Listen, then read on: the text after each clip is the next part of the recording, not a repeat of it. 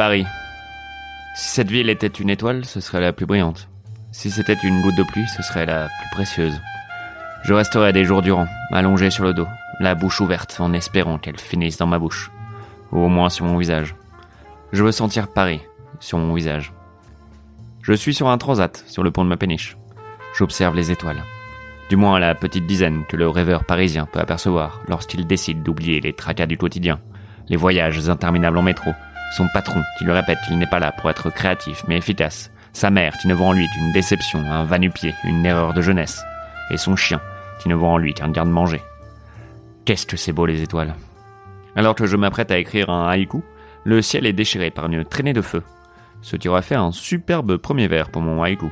Au milieu des flammes et de la fumée, je discerne une ogive de métal qui fonce droit vers ma péniche. Mon Dieu, est-ce la fin? La Cour du Nord a-t-elle décidé d'en finir avec ce détective parisien à la gueule d'ange? Non.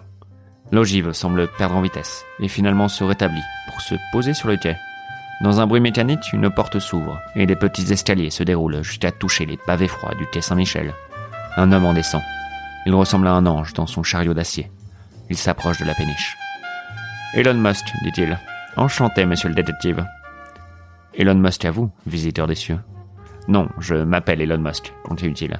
Je suis le fondateur de SpaceX. Nous avons besoin de votre aide, monsieur Froussin. Nous? Qui ça, nous?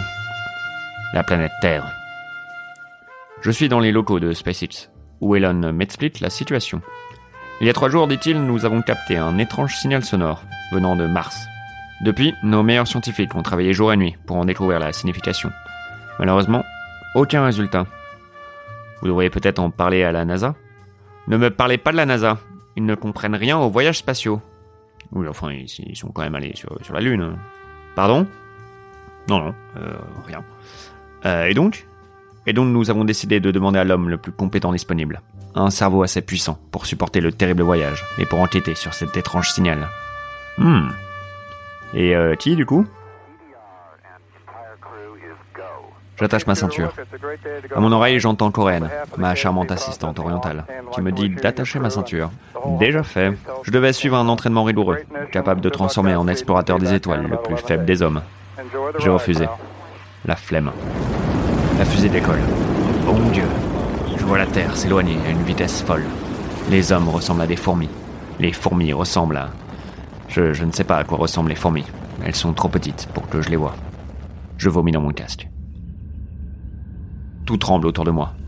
La Terre devient de plus en plus petite, comme les APL sous le gouvernement Macron. Mon Dieu, qu'est-ce qu'elle est ronde. La science ne s'était pas trompée. Elle fait maintenant la taille d'une fourmi. Je n'ose même pas imaginer à quoi ressemble une fourmi vue d'ici. Elles doivent être minuscules. Vraiment euh, tout petit, quoi. Et dire que nous sommes nous-mêmes des fourmis à l'échelle de l'univers. Ça fait réfléchir. Mais réfléchir à quoi? À la taille des fourmis. J'observe les étoiles autour de moi. Mon Dieu, je passe à côté de la lune. Cette bonne vieille lune. Complice du soleil et amante de mes nuits. Je lui envoie un baiser. Il mettra cette fois-ci beaucoup moins de temps à arriver. La fusée tourne sur elle-même, sûrement pour affiner ma position. Je revomis dans mon casque. Deux semaines plus tard, j'aperçois enfin la planète rouge, Mars. J'avoue que le voyage n'a pas été des plus agréables. J'avais oublié d'emmener un livre, et l'espace est certes très joli au premier abord, mais devient ensuite d'un chiant. Mais d'un chiant C'est simple. Tout est noir. Je ne pensais pas le dire un jour, mais je préfère même la SNCF. J'entends Corinne dans mon casque. Préparez-vous pour la manœuvre d'atterrissage. C'est-à-dire, je n'ai aucune idée de ce que je suis censé faire. Bon sang, Froussin, mais vous aviez deux semaines pour vous entraîner, me répond-elle, furieuse. Ce n'est pas la peine de prendre ce ton, déjà. Et comment étais-je censé m'entraîner dans une fusée déjà en mouvement hmm? Vous avez une réponse à ça, peut-être? Le manuel d'instruction, me répond-elle. Ah oui. Et il se trouve où, ce manuel d'instruction? Pas sur la planète Terre, par hasard hmm? Sur la péniche? Là où je l'ai oublié? Il y en a un deuxième dans la boîte à gants, me dit-elle. La boîte à gants Bon sang. Et ils me le disent que maintenant. J'ouvre la boîte à gants. J'y trouve bel et bien un manuel. En pavé, même. Il me faudrait au moins deux semaines pour le lire. Je n'ai pas le temps de finir le chapitre 1 que la fusée s'écrase. Je suis sur une plage. C'est la journée et pourtant je peux parfaitement discerner le ciel étoilé, comme si j'étais sur notre planète, une sorte de planète plage. Coréenne est là aussi, mais étrangement, il s'agit aussi de ma mère. Elle me dit que je devrais faire des études, au lieu de lire ces stupides magazines de détectives. Mais maman lui réponds-je, n'ayant pas peur d'assumer ma différence. Elle me dit de me dépêcher. Nous sommes en retard pour aller à l'opéra, et papa attend dans la voiture. Le spectacle est très étrange. Une poule à la voix magnifique chante mes aventures, accompagnée par deux mimes, narrant les scènes à l'aide de leurs corps minces et souples. En sortant de l'opéra, mes parents me frottent la tête en me disant qu'ils m'aiment.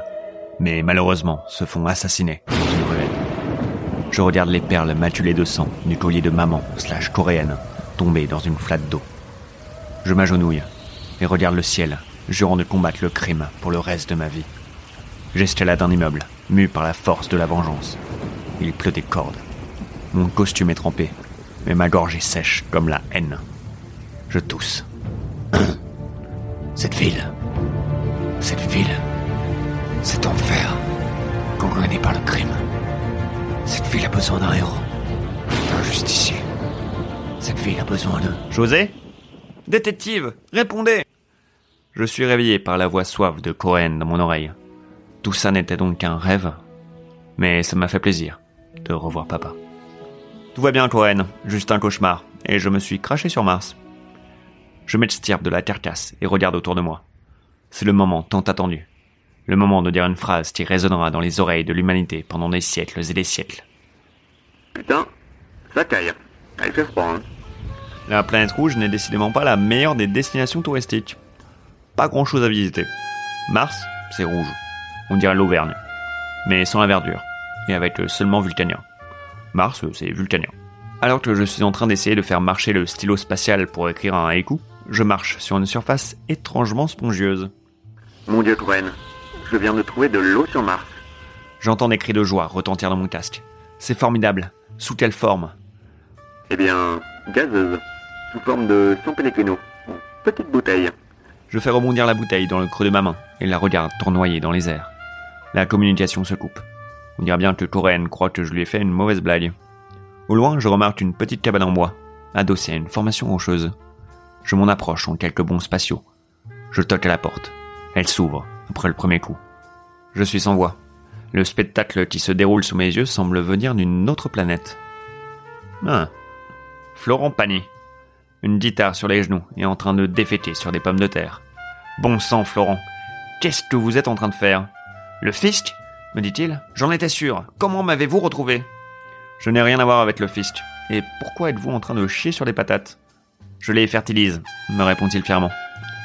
Mais c'est quand elles sont plantées qu'il faut les fertiliser. Celles-ci sont déjà cuites. Laissez-moi tranquille, me dit-il.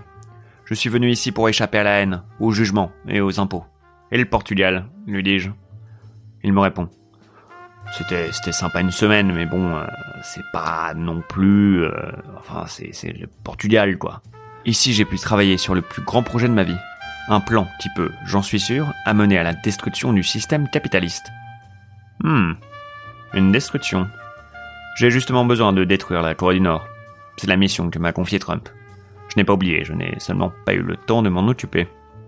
Faites-moi donc voir ce petit projet, lui réponds-je. Suivez-moi, me dit-il. Il ouvre une porte derrière la cuisine. Enfin, ce qu'il appelle une cuisine.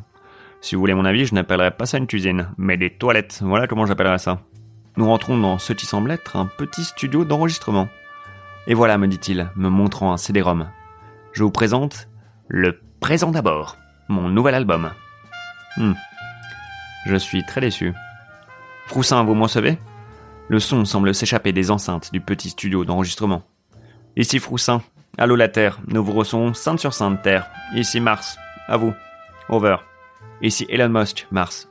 Je vois que vous avez découvert la source des signaux que nous recevions. Oui, Terre. Il y a de la vie sur Mars. Et vous n'allez jamais le croire, mais il s'agit de Florent Pagny. Over. Salut Elon, dit Florent avec le sourire d'un enfant. Oh, je le sais très bien, répond Elon Musk. C'est moi qui lui ai vendu la fusée. Cela faisait partie de mon plan depuis le début. C'est pour cela que je vous ai envoyé là-bas, vous aussi. Je fonder une société utopique, où seulement l'élite aura sa place. Une société parfaite sur Mars lui demandai-je. Non. Sur Terre. Il raccroche. Qu'est-ce qu'il a dit? me demande Florent Pagny. Je me retourne vers lui. Il a enlevé son pantalon et se prépare à assaisonner ses patates. Je veux partir d'ici le plus vite possible. Florent, j'ai besoin de votre fusée. Je veux rentrer chez moi. Ma fusée est détruite, me dit-il. Je n'avais pas lu le manuel d'instruction. Oh, quel abruti. Je crois bien que je vais devoir vivre ici le reste de ma vie. Avec Florent Pagny. Accroupi sur ses patates, il entonne une chanson qui, je me doute, est issue de son dernier album. Hmm. Ça va être long.